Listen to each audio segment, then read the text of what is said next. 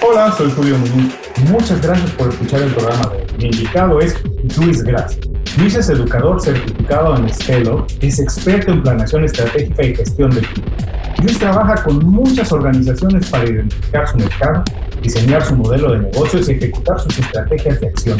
Además, Luis es autor del libro El pegamiento de las organizaciones. Esto es Inconfundiblemente. Aprende a ser tu mejor versión.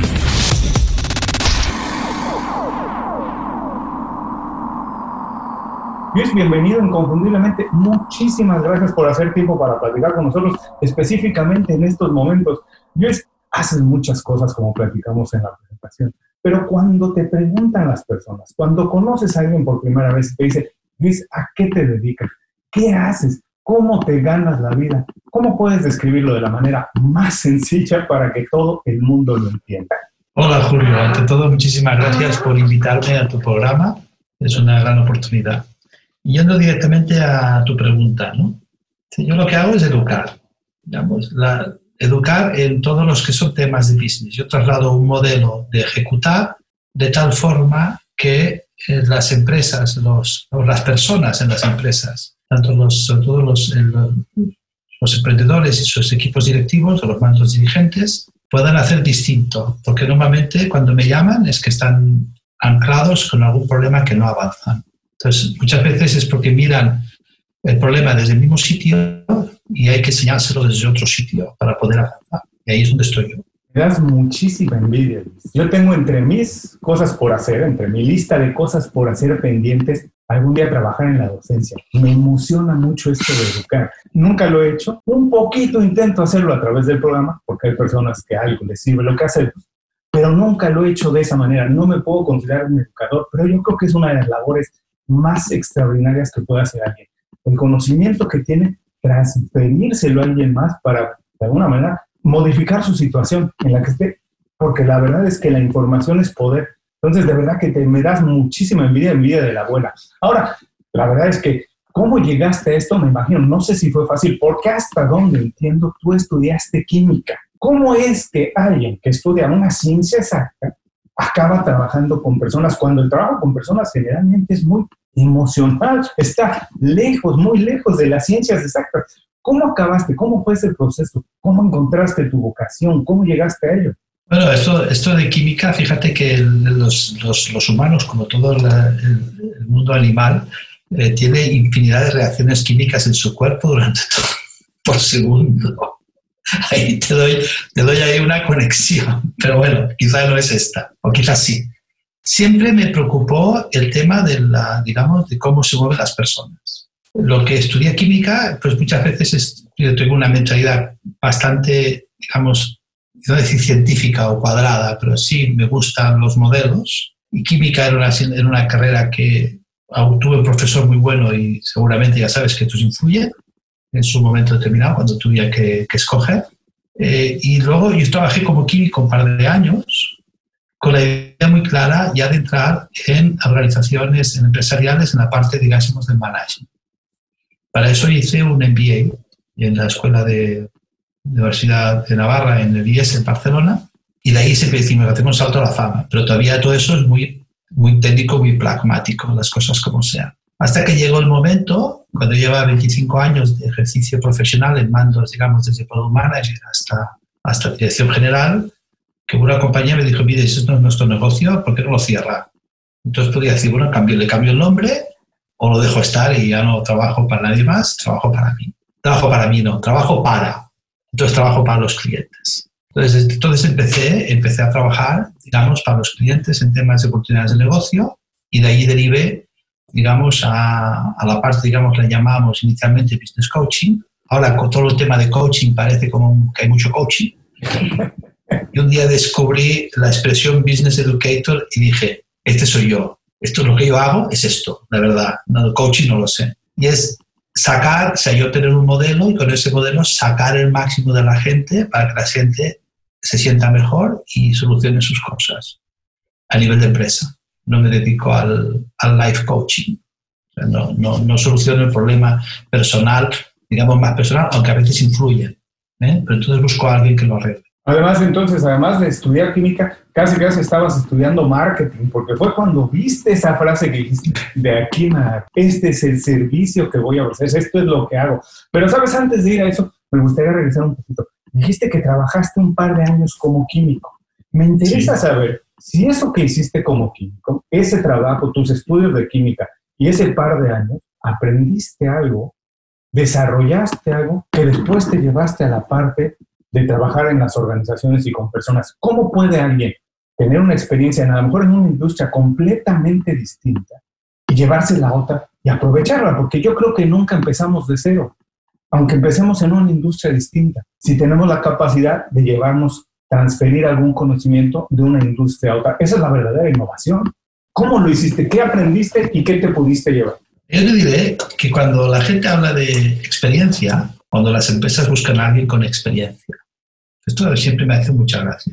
¿Y experiencia qué significa? Una cosa es tener experiencia técnica, tú sabes que la técnica evoluciona continuamente.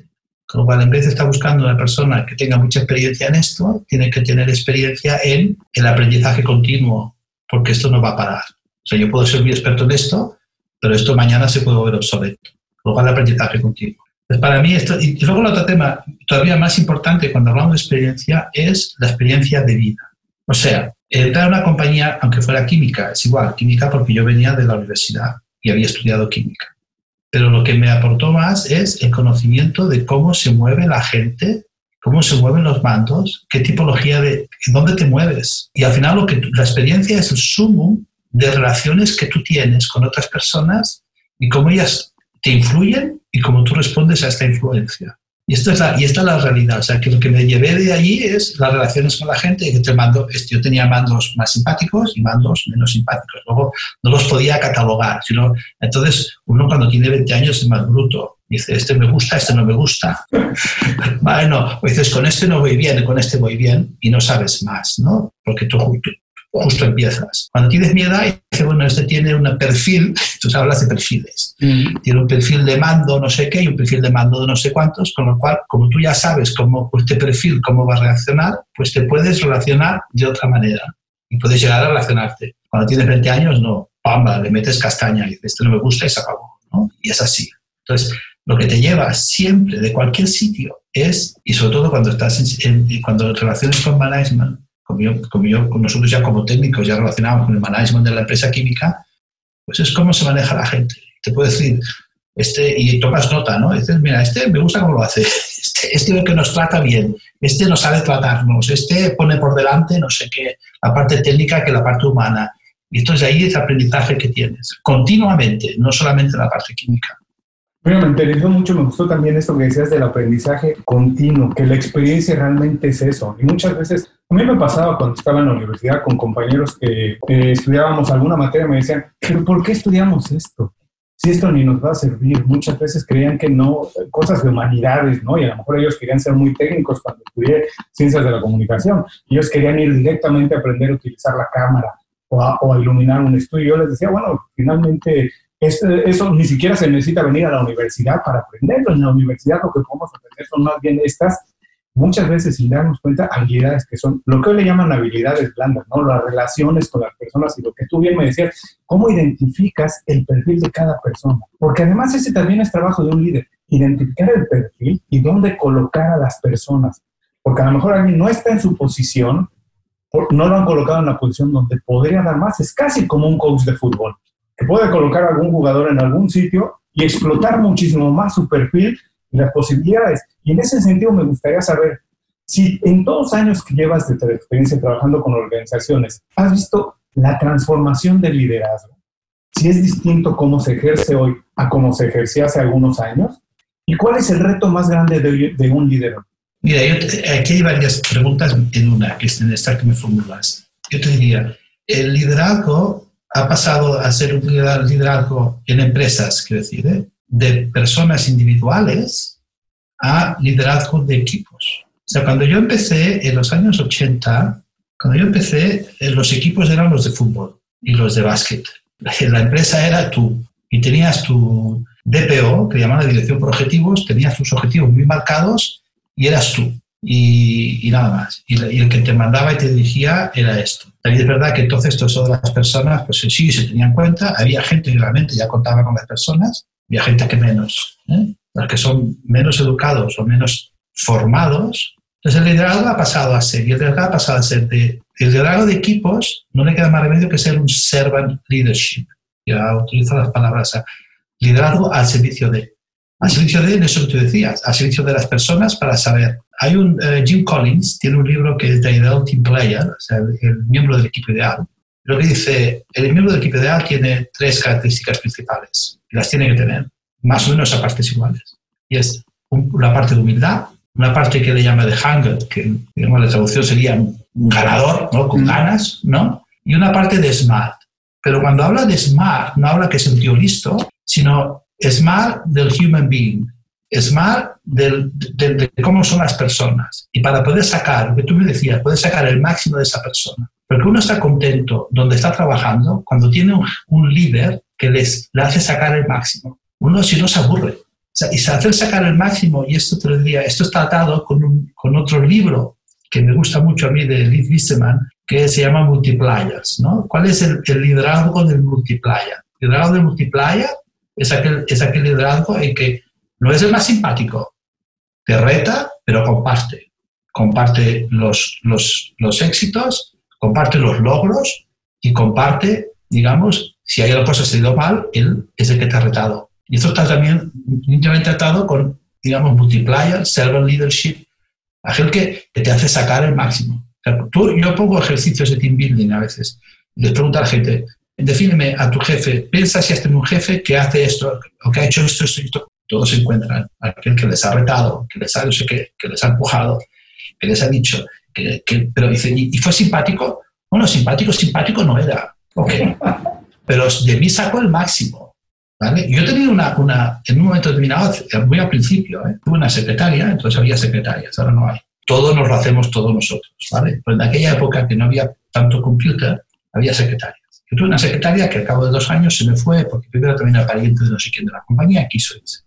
Al cabo de un año vino, vino a verme, vino, aquí yo venía a ver a los colegas y vino y me dijo, señor Gras, dime, Mónica, se llama Mónica, se llama Mónica. Usted es el que me hizo sufrir más. Llevo un año fuera y ha cambiado dos veces de empresa.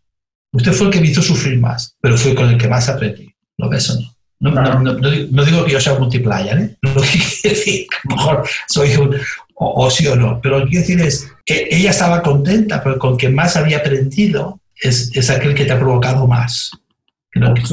En cambio, en contra del, digamos, el libro, poner en contra del, liderazgo de Diminution, hablo del libro de la Liz Diminution es aquel que es muy simpático, pero te chupa todo el parana, toda la energía, y te deja seco. Y cuando ya te has secado, primero eres muy bueno y no sé qué, todo el día habla de ti, a cabo de dos años se enamora de un de otro y te deja tirado allí que, que te pudres. Y dice, bueno, ¿ya qué pasa conmigo? Ahora se ha enamorado de otro. Hay muchos de estos, ¿eh? todavía. Eh, vamos cambiando. Yo digo muchas veces, me recuerdo esto cuando hablo con amigos sobre los consejos. Y muchas veces las personas cuando piden un consejo, lo único que están pidiendo es avalar lo que ellos ya tienen decidido que van a hacer. Y quieren que les pases la mano por la espalda, diciendo, está muy bien. Pero si tú me dices, oye, ¿por qué no estás viendo esto? ¿Por qué no lo haces de esta otra manera? ¿Por qué no intentas? Creen que tú estás loco y nunca siguen los consejos, aunque sean buenos consejos. Pero yo digo que un consejo, un buen consejo, es aquel que te hace sentir incómodo, que por lo menos te hace pensar otra vez las cosas, que dices, ¿verdad? ¿Por qué no vi eso? ¿Por qué no lo estoy viendo? Bueno, ahí vuelvo, vuelvo un poco también al, al tema del ideal team player, ¿eh? O sea, aquí esto va para todos, ¿eh? Hoy no se entiende el trabajo si no es en equipo, incluso las startups. Entonces, esto no se entiende. Entonces, cuando estamos eh, todos los miembros de un equipo, lo que pasa es que el gran problema de esto es la falta a veces de team building suficiente con alguien de fuera que para que los ponga a sitio, para que les haga ver dónde están sus, puntos fuertes, dónde están sus puntos que quizá deberían mejorar, para aprender a respetarse todos unos a otros. el gran problema es, tú no respetas a la gente que no conoces. Si no la conoces, no, puedes respetarla. Ahí, fíjate, ahí es un punto muy humanista. Te voy a decir una cosa de ahora, tú me dices ahora este. Yo recuerdo una vez, te voy a contar una historia. Una vez, cuando acabé de mis estudios de coaching hace 12 años, 13 años, me acuerdo que vino un tal Julio Olaya, que por lo visto era el gurú del coaching ontológico en el mundo mundial. y vine a Barcelona que me costó un pastón ir a escucharle. Entonces empezó a hablar de, de, una serie de cosas, de cómo la gente se trataba y cómo la gente, cómo había que hacer el coaching ontológico, las preguntas y tal. Entonces, de la reunión, le dije, para hacer, para hacer todo lo dice, señor Olaya, todo esto que cuenta usted, ya me lo contaba mi abuela. El señor, el señor Olaya, bueno, usted me puede decir por qué ya mi abuelo lo sabía y, y usted ahora lo dice ahora como si fuera una novedad. ¿Me explico, no? Entonces, me dio unas, te lo digo, me acuerdo como si fuera ahora, ¿eh? Dijo, mire, usted tiene razón. Hemos pasado, me dijo tal cual, mi, su abuela fue, eh, fue, al, fue, al, colegio, sí, mi abuela nació todavía en el 19, al final del 19, y era una familia que pudo ir al colegio, ¿vale? Entonces me dijo, mire, su abuela estudió humanidades y desde la mitad del siglo XX que la técnica ha avanzado tanto que no da tiempo para explicar humanidades. Y esto tú lo ponías sobre la técnico y no humanidades. La técnica avanzó tanto que no da tiempo a explicar humanidades. Ahora dos más dos son cuatro. Y además todo el tema de marketing, todo eso, nos, nos va llevando por donde ellos quieren. Pero esto es a base de técnica, no es a base de humanidades. Dice, el tema está su abuela, debería leer los clásicos. Y una vez dije, bueno, pues, pues, debería ser verdad, ¿no? La abuela ya no vivía cuando pasó esto, aunque vivió 102 años, pero ya no vivía. pero, pero, lo que quiero decirte, dije, pues tendrás razón, y yo no he leído los clásicos. Entonces me atreví. Y me empecé, dice, voy a, voy a leer Dostoyevsky. Y me atreví con El idiota de Dostoyevsky, que, que era más delgado, 500 páginas ya, pero era más delgado. Y la verdad que ahí reconocí todos estos temas. Cómo se trata la gente, cómo respetan al que es distinto, cómo aprovechan el otro no máximo, etcétera, etcétera, etcétera. O sea, que que hay lecturas, no digo que hoy no estén, pero lecturas en los clásicos en que realmente era la, este, se reflectaba muy bien, se reflejaba muy bien la humanidad, de cómo éramos. Ahora es todo muy técnico. Y es más, también, también encasillamos mucho. Y esto no debería ser. O sea, que intentar cuando ves a alguien que es distinto, pues ver por dónde funciona, no tal en, en pensar este es así, sino ver qué, le pasa a esta persona. Para poder, tanto sea, si tú eres un mando intermedio o estás una persona, tanto es que sea jefe o que sea subordinado, porque los encuentras en todos colores, en todos sitios. Y es normal, somos distintos. ¿Qué es lo que, qué, es lo que va contra, digamos, esta homogeneización que nos ha llevado a la técnica? Entonces, eh, en el fondo es, oye, ¿vamos a ser nosotros mismos? O no vamos a ser nosotros mismos. Y ahí donde viene, digamos, todo el, todo el, todo el, nuevo movimiento y que todavía será más fuerte que hay ahora. Hay 51 movimientos que van a la persona, la persona, la persona por delante de, de digamos, de la parte técnica. Aunque la parte técnica todavía. Veremos qué pasará ahora el after COVID. Dice que el after COVID va a ser otra revolución. Bueno, será menos porque el human being no cambia tanto. Lo que pasa es que si al menos si sale a reducir se respeta, pues mejor. Mira, Julio, el, el tema de las empresas familiares que me sacas a reducir, eh, el, la gran problemática es separar el tiempo de trabajo y el tiempo de, de, de, familia, digamos, el tiempo de ocio. Hay un libro muy bueno de Kevin Lawrence que se llama Put Eurovision Mask First. Y lo aconsejo muchas veces. Es decir, ¿Y este qué significa esto? Nosotros todos tenemos tres vidas. La vida profesional, la vida social y familiar que estas normalmente nos drenan energía, ¿vale? También nos dan, pero el balance suele ser, digamos, que quedamos más, menos con menos energía. ¿Cuál es lo que haces tú para ti? ¿Cuál es la tercera, la tercera parte? ¿Qué haces tú para ti? Que aquello es lo que te llena y es lo que te hace recuperar energía. El problema está que en empresas familiares esto eh, muchas veces es muy difícil de, de, de, de. Tienen que respetar los tres ámbitos y no mezclarse todos los mismos en los tres ámbitos. ¿no? Porque si no, cuando uno no recarga energía, está siempre dándole vueltas a lo mismo y no avanzan. Y en empresas familiares, eh, digamos ya de cambios generacionales, y ahora voy a entrar un poco, y lo digo en mi libro, que ahora os explicaré el, el pegamento de las organizaciones. Yo tuve un caso de una compañía que los hijos ya tenían 40 años y los padres ya tenían más de 65 para jubilarse y los hijos estaban en la compañía, ya había dos, hermanos, dos padres y luego primos, ¿no? Y los, los hijos me decían, estamos en la compañía, las ayudamos a hacer, nosotros tomamos decisiones, firmamos los cheques también, como ellos y tal, pero la llave de la caja no nos la dan. Y había dinero en la caja, seguramente. si no, no la pedirían. no. sabiamente no la dan. Bueno, yo les dije, mire, no os dan la llave de la caja porque todavía no saben para qué queréis la compañía. Fíjate lo que te digo. ¿Para qué la quiere?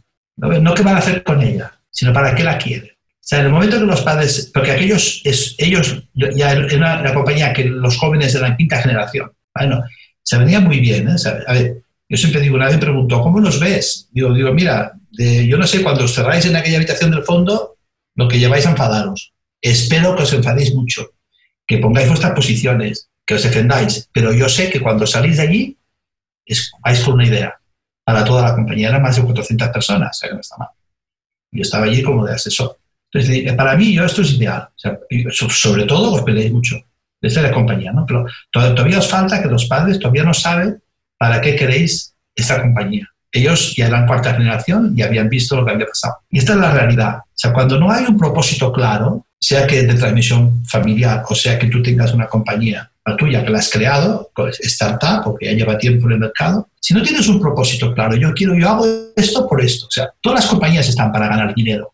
Todas. Porque si no, no pueden continuar. Pero ganar dinero, ¿para qué? Para, yo les pregunto, ¿para qué quiere el dinero? Usted tendrá dinero. Vale, ¿qué va a hacer con el dinero? Bueno, ser rico. Bueno, ¿y de qué le sirve? ¿Me explico? Pues tener vida social. ¿Y para qué quiere tener la vida social? ¿Qué impacto tiene en usted esta vida social que tiene? O sea, al final vas a, buscar y he encontrado casos muy, muy, tan curiosos como eh, gente que necesitaba trabajar, trabajar, porque él, esto le permitía, después tenía parte de ese dinero que ganaba, una parte lo ponía, lo ponía en una ONG de, que ayudaba a dar trabajo a personas con discapacidad mental. Y esto era, y dedicaba tiempo a esto. Pues esto es, esto es un propósito. Entonces, si este propósito tú lo transmites a tu organización, los que no comulguen van a estar incómodos, pero los que comulguen van a trabajar como tiro. Una cosa es que comulguen con la idea de servir a los demás. No hace falta que comulguen con la idea exacta de servir a los, a los chicos, a dar trabajo a estos chicos, sino que la mentalidad es de servicio, de buscar algo altruista por. ¿Para qué? ¿Lo ves? Otro señor, que esto lo conocí en Suiza, este tenía un zoo de aves de aves. Y tenía aves de todos los sitios. Y las sabía, esta la traje de no sé dónde, del Camerún, esta la traje de no sé qué, esta la traje de Centroamérica, no te puedes imaginar. Tenía más de 200 aves. Y lo tenía abierto al público. ¿Lo ves o no? Porque la gente en Suiza aves exóticas no ven, sino son las suyas. Y esto le gustaba. ¿Pero para qué? Tenía una empresa que era muy bollante, pero tenía, ¿pero para qué? ¿Lo ves o no? Para servir, para hacer, para ser heroico. Eso. Pero para qué? Esto es muy importante, que la empresa tenga sepa el para qué están allí. aparte de producir un producto muy bonito, muy no sé qué, sensacional, pero ¿para, qué? ¿Qué haces con que ganas con esto? Luis, como sabes, esto me, como te podrás imaginar, esto me despierta muchísimas preguntas. Pero la primera que se me ocurre y la más importante es cuando hablamos mucho de la gente, los millennials, la gente joven que está buscando trabajo, hablamos de esto, que las compañías tienen que tener una misión grande e importante para que la gente quiera trabajar en tu compañía. Porque hoy ganar dinero, bueno, a lo mejor es mucho más fácil, hay muchas más opciones para iniciar tu propia compañía, hay muchas opciones de trabajo. En fin, tienen muchas opciones las personas jóvenes. Por eso buscan compañías que compaginen sus valores con los que ellos están haciendo. Y te quiero preguntar si esto es específicamente el pegamento de las compañías. Si esto es lo que hace que las compañías se queden unidas y puedan destacar por arriba de las demás. Pero también te pregunto rápido, quiero unir estas dos preguntas. ¿Por qué a las personas les cuesta tanto trabajo hacer esto? ¿Por qué les cuesta tanto trabajo hacer un plan y una visión para la compañía? Como decías, los tipos querían manejar ya la compañía familiar, pero no sabían para qué la querían manejar. Los padres no veían para qué, pero lo van notó de la llave. a, ver si te la vas a vender o vas a comprar cosas que no nos interesan comprar y vas a gastar el dinero que hay. Eso, no. eso no el problema. a ver, hay padres y padres, hay familias y familias. Pero los que son solamente padre e hijo, en este caso ya dos hermanos, ¿no? En los que hay primos es más complejo. Pero entonces, Luis, ¿cuál es el pegamento de las compañías? ¿Es esta visión, esta misión grande ¿Qué es exactamente el pegamento de las compañías? ¿Por qué hace que una compañía se mantenga fuerte durante mucho tiempo y pueda destacar por el resto de las demás en su industria? Lo que hace el pegamento es tener un, propósito, una visión muy clara de para qué hacemos lo que hacemos, tener una forma de hacer que nos identifica, igual que en muchísimos sitios, sobre todo en el medio rural, ¿no? Eh, este es esta casa y este es esta otra y era gente distinta. Cada familia y en él y se identificaba así. Y porque era su forma de hacer, igual que ahora, ¿eh? Ahora no ver las dos casas que hagan igual. Yo veo que mis vecinos se acuestan más tarde que yo. Y la forma de hacer es la forma de tomar decisiones, que está orientado y tomar decisiones para que se cumpla este para qué. Y el otro tema que también une mucho, que es la parte de pegamento, es dónde quiero llegar, cuál es mi Everest, cuál es mi luna, dónde, cómo, dónde quiero ir. a lo mejor esto no lo alcanzo, pero es el trayecto que me lleva allí lo que me orienta, tener, una, tener un trazo. Estas tres cosas es lo que los millennials que tú dices son los que piden continuamente en las empresas. Un millennial que se precie, un A-player, por ejemplo, que decimos nosotros, un jugador A en una compañía, esto no lo perdona. O sea, un jugador A necesita saber para qué quiere el dinero, la compañía para qué está, qué se quiere hacer con ella, aparte del producto o servicio que tenga que dar. ¿Para qué? ¿Para qué hacemos esto? ¿Qué es lo que me levanta a mí todas las mañanas? ¿Cuál es la forma de hacer? ¿Por qué? La forma de hacer, los valores, esto es muy importante porque te marca un, un frame, te marca un, un marco de actuación. Y es mucho más fácil el crecimiento de la compañía, porque tú puedes delegar y saber que las decisiones que se van a tomar van a estar orientadas en esta forma, van a ser de esta manera. Y luego el objetivo a largo plazo. El propósito es muy importante. El tema de los valores lo es más, porque es el cómo. Si una compañía quiere crecer, va a tener que delegar. Va a tener que delegar en personas que vivan los valores, que las, toman, las decisiones se tomen, porque tú tienes que dejar que tomen decisiones cuando tú delegas. Si no limites, yo no, hoy, yo no la tomo hoy, pero si te equivocas, te voy a matar. Lo estás delegando. Estás dimitiendo y cuando si la, la decisión da un mal resultado, lo destrozas, ¿no? Entonces ahí las, en, la, esas organizaciones la gente no dura, las cosas como sean. O duran porque no les queda más remedio. Porque también hay un tema de caja de confort. ¿eh? Hay gente perezosa también. Hay gente que le da miedo los cambios. Hay gente que se sienten, están, están mal, pero aguantan. Ahí podemos conocer 50 millones de casos, tanto tú como yo, seguramente, de gente que hemos conocido y conocemos. No está bien en una compañía, no se encuentra bien, pero no cambia. No se va. ¿eh? Hemos confundido el confort, la comodidad con la felicidad. Y las personas cuando se sienten a gusto creen que son felices. Pero como dices, a lo mejor no tienen una misión y por eso no se van de las compañías, se sienten a gusto. A lo mejor tienen un buen sueldo, tienen un trabajo más o menos estable y tienen un cheque quincenal, pero no son realmente felices. No están siendo, como dices, a lo mejor no tienen una misión, no tienen algo que los llene, algo donde entreguen, algo que más grande de lo que son. Y se ha empezado a confundir por mucho tiempo lo que es comodidad con felicidad. En eso estamos de acuerdo. Entonces, el conjunto de las tres cosas, el propósito, los valores y el objetivo a largo plazo, esto es como un pegamento, une a la gente. Un equipo que crea en esto es un equipo que hará lo que quiera. Es un equipo que conseguirá lo que sea con un servicio un producto. Y cuando vengan maldadas, porque siempre hay ciclos económicos, siempre hay ciclos de las cosas, siempre. O sea, esto de que yo voy siempre para arriba es mentira. Va siempre para arriba, sí, pero una sinusoide es que te va subiendo, pero no deja de ser una sinusoide. Entonces, estos son los que aguantan. Estos son los que conocen, estos son los que ven. Y esto, evidentemente, atado con lo que decíamos al principio, con un servant leadership, con un liderazgo al servicio de. Esto es muy, muy importante, muy importante. Visita inconfundiblemente.com. Descarga nuestras herramientas y aprende a ser tu mejor versión. Gracias por seguir con nosotros. Estoy platicando con Luis Gras. Luis, estamos entrando a la segunda parte de la entrevista. La idea ahora aquí es compartir algunos secretos, herramientas que nos ayuden a diseñar un estilo de vida un poquito más, digamos, inteligente, tener una vida balanceada de lo que hablábamos, que tenían, tenían que cargarse de energía, sacarla y volverse a cargar. Y cómo podemos conseguir nuestros logros, los objetivos que tenemos, cómo se pueden alcanzar. Para eso, lo primero que te quiero preguntar es, ¿qué hábitos tienes tú? Luis Gras, ¿qué hábitos tienes tú que consideras que ha sido definitivo en tu carrera? Mira, te voy a decir una cosa que es quizás una palabra mal vista. Sobre todo yo creo que he tenido disciplina. O sea, cuando he querido hacer algo, pues lo he hecho. Y me ha costado, y he caído, y me he levantado otra vez. Y he caído, y no me ha salido, y me he vuelto a levantar. Digo, va por aquí, y haciendo pruebas, haciendo prueba y error. Digo, pues por aquí no va, porque cuando haces una cosa y no sale, y haces lo mismo y no va a salir, y haces lo mismo otra vez y no va a salir, dices, quizá ese no es el camino. Entonces tienes que buscar otro camino. Bueno, pero esto es, esto solamente, o sea, puedes rendirte y ya está, y lo dejo, no continúo y no hago nada de esto, o, bueno, el objetivo está allí, pero parece que esta no es la ruta adecuada. Entonces, ¿cómo buscas otra ruta? Y esto te lo da la disciplina. Disciplina de que aquello es lo que tú quieres yo cuando empecé, con, cuando yo dejé la compañía esta, que yo Close It, hice un total, o Core Business, que os comentaba antes, esta compañía que dijo una multinacional, que dice, los negocios españoles no nos interesa, bueno, pues eh, empecé a pensar, ¿y ahora qué hago, no?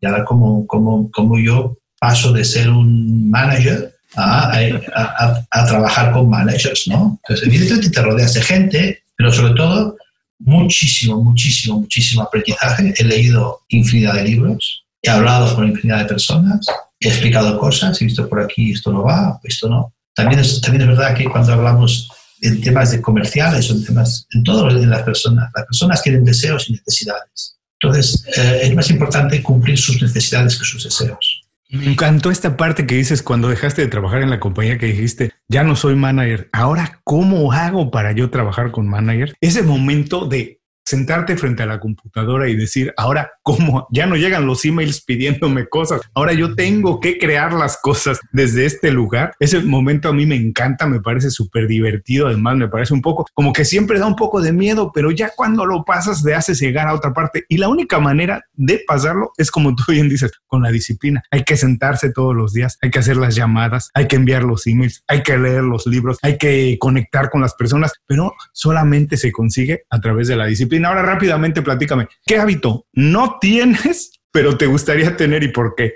Mira, a veces incluso con la, con la, con la disciplina, eh, sin querer tener procrastinas. ¿eh? pero bueno, esto lo haré mañana, esto lo haré mañana y sabes que tienes que hacerlo, ¿no? Eh, quizá a veces, yo te digo reconociendo humildemente, a veces mm. tienes problemas en las empresas que lo mejor es dejarlos ahí aparcados y se solucionan solos o cambia el problema de sentido. Lo cual, quizás un vicio que adquirí en su momento en la... A veces no tienes que coger un problema o un, un, atasco y tirarte delante cabeza porque no tienes... Yo recuerdo cuando estaba de manager, a veces a las 10 de la mañana llegaba uno con un problema y quizá era el tercero o cuarto que llegaba en mi despacho, ¿no? Y decía, mira, el tuyo hoy no, hoy no me cabe, guárdalo para mañana. Lo decía a sí mismo, guárdalo para mañana, hoy no me cabe el tuyo. Ahora que esto es muy urgente. Pues no lo sé, pero, no, pero es importante, no es urgente. Entonces, si no es importante, déjalo para mañana. O sea, también es distinguir, también eh, aquí también es un tema de distinguir, y, te introduzco otro tema, es, muchas veces nos, nos, perdemos lo urgente y no lo importante. ¿Sabes? qué es más importante y qué es más urgente? Entonces, esto también, y otro tema que está muy, que, que yo lo digo mucho, y a veces me, pasa a mí también, y tú me dices, ¿qué hábito a veces, no? A ver, intento corregírmelo, ¿eh? Y si me doy cuenta, lo paro muchas veces estamos ocupados, pero no hacemos lo que tenemos que hacer. Hay gente que está todo el día muy ocupada y, sale, sale del trabajo, uff, todavía no he hecho esto, esto, esto, esto y esto, no he hecho nada. Y llegué al trabajo pensando que tenía que hacer esto, esto, esto y esto. Y ahí, entonces yo digo, tú cuando sales del trabajo y estás y has estado muy ocupado, lo que tienes es un dolor de cabeza terrible, porque llegas a casa y dices, ¡uh! Lo que me queda para hacer mañana. Así. Entonces, cuando has hecho lo que tienes que hacer, a lo mejor te duelen las piernas, con la cabeza Digo, yo prefiero que me duelen las piernas que no que me duelen la cabeza. Eh, estoy completamente de acuerdo con esto. Yo, yo siempre comento con las personas que si hay un hábito o una habilidad que a mí me gustaría todo el tiempo estar creciendo, aprendiendo, y es la capacidad de enfocar, de ver las prioridades y trabajar exclusivamente en ellas, porque el trabajo la verdad es que nunca se acaba, siempre hay tareas que hacer, nunca uno deja el inbox completamente vacío ni la lista de cosas por hacer completas, pero lo que sí es importante es decidir, estas son las tres cosas que tengo que terminar hoy, porque además son las que más aportan al proyecto, son las que me hacen moverme más rápido hacia adelante. Y las otras, como también decías en el momento de los problemas, las puede ir uno pateando para atrás y no hay tanto problema. Ahora, ya que hablamos también tanto de equipos y de la necesidad hoy y cada día más de trabajar en equipos, me gustaría saber un secreto tuyo, un secreto de Luis o un consejo que nos puedas dar para mantener una buena red de contactos, Luis. Trabajar con muchas personas, colaborar con ellas contratarlas, que nos contraten. ¿Cómo se hace para tener una buena, una sana red de contactos? Mira, yo te diría aquí, lo estoy viendo ahora con el coronavirus, por ejemplo, ¿no? O sea, es cuando te preocupas por ellos. Eh. Estás en un contacto, lo tienes y lo tienes ahí aparcado. Y una cosa es llamarle cuando tú necesitas. Entonces, al final, lo que acaban pensando es: este solo me llama cuando me necesita. es no, por lo cual, una vez sí, pero la tercera no te hace caso ya. Eh, y otra cosa es pensar con ellos y cuando en una situación como la que estamos pasando ahora, pues yo he hecho muchísimo, he mandado muchísimos emails y llamadas telefónicas también personales y WhatsApps. Oye, ¿cómo andáis? ¿Cómo estáis? Estoy preocupado por vosotros. ¿Estáis bien? Esto es importante. Lo demás, mira, ya, ya, ya haremos, ¿no? Etcétera. Y esto he tenido, em, realmente, he tenido respuestas bueno, muy cariñosas, muy, muy cariñosas, y, es lo que te da la fuerza. O sea, esto es lo que te, te, mantiene. Toda la gente te mira diciendo, este tío, este tío es especial, ¿no?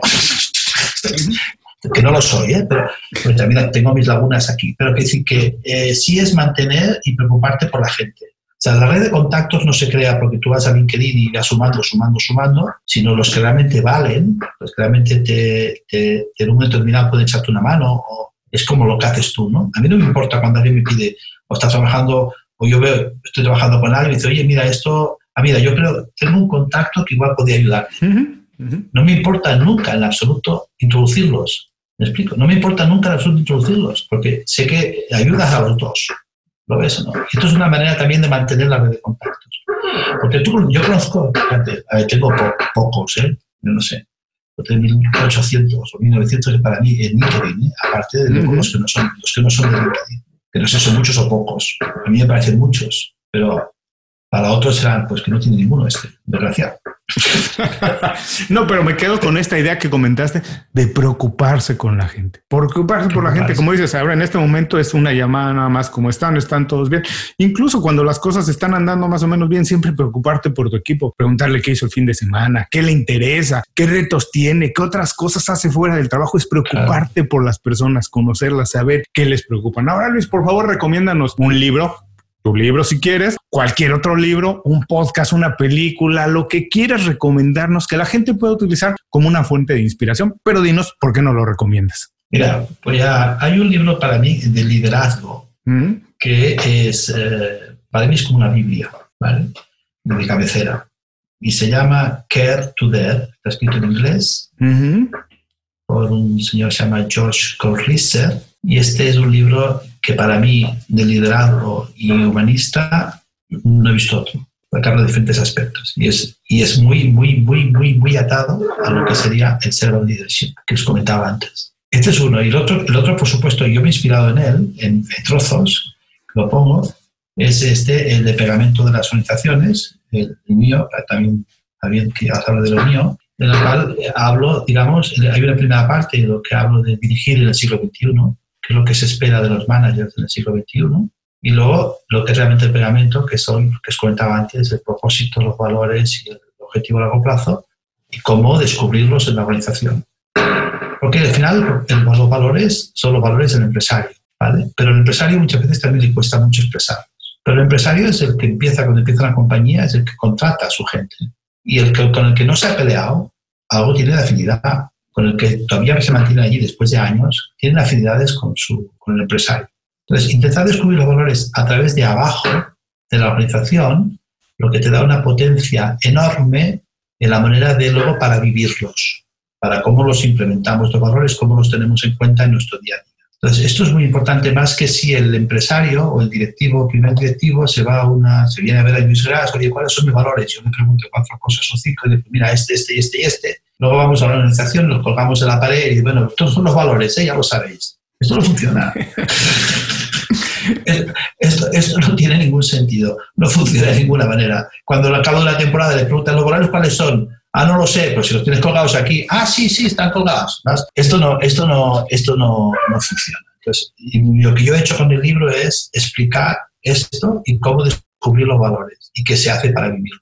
Esto va a ser mi libro como dos libros básicos, este Multipliers, os comenté también, el de Kevin Lawrence, el de Put Your Mass First, este está en inglés y francés. En inglés y, francés. Y, bueno, ahora, mira, tengo atrás mío, bueno, no lo veis, pero tengo atrás infinitos libros de, de management y de, y de, estrategia también, muchos, para hacer trabajar los equipos. Bueno, y a todas las personas que están ahora haciendo ejercicio, están manejando y no pueden necesariamente ver las notas del programa, no se preocupen, los tenemos cubiertos. Regresen más tarde, revisen las notas del programa y ahí encontrarán las ligas directas a todas estas recomendaciones que nos hizo Luis, incluido la de su libro, El pegamento de las organizaciones. Luis, por favor, por último, danos un buen consejo con el cual se queden las personas para el resto del día y dinos también cómo podemos saber más de tu trabajo o incluso ponernos en contacto contigo. Yo, diría, eh, todo es posible y todo lo que quieres conseguir es todo lo que tú puedas conseguir. Yo tuve una vez, eh, una vez tuve un momento también, me, me buscó un mentor y me dijo, Luis, se consigue lo que puedes conseguir. También uno se puede muchas veces cuando se marca objetivos, se marca objetivos inalcanzables. a los que yo pensaba que podía llegar. No, si sabes que podía llegar, no. Hazte objetivos que puedas alcanzar porque te quedarás más satisfecho y podrás ir apretando poco a poco un poquito más. Cuando uno se pone objetivos muy largos o muy, muy altos, tú tal vez los alcanzas, se rinde y se desmoraliza. ¿eh? Uno, uno tiene que ser más humilde y más prudente. Esto diría yo. La prudencia, ¿eh? hay un libro de Baltasar Gracián, hablo de, del siglo XV, que habla de la prudencia, o sea que se ve que ya en aquella época ya era importante. Entonces, esto sería, esto sería el tema. Encontrarme a mí pues es relativamente fácil, por la página de LinkedIn, mis uh, MA de María Gras allí me encontráis. Uh, si me conectáis, pues yo os contesto relativamente enseguida. Luego tenemos mi página, página web que es scaleupbusiness.eu o también por luisgras.com también se, también se llega. Y, ahí es donde me podéis encontrar. Yo sería un placer escucharos y, y colaborar con vosotros. Luis, muchísimas gracias por dedicarnos tiempo, compartir con nosotros todas tus enseñanzas, consejos, secretos, experiencias. Te mando un abrazo muy grande. Ojalá nos podamos encontrar pronto después de toda esta locura, ya sea que visites Miami o que nos encontremos en Barcelona, una ciudad que me encanta. Ahí, ahí te espero también. A Estados Unidos normalmente voy una vez al año. Este año no sé si iremos por todo el, problema del, del coronavirus. Voy cada año para mi certificación como Business Educator esta de Scale Up y, y bueno, este año de momento las hemos hecho las sesiones virtuales ya este año. o sea que será un placer verte. Así es, nos encontraremos y no sé si te gusta, a mí sí, nos tomaremos una buena caña. Ah, eso sí, seguro. O las tapas.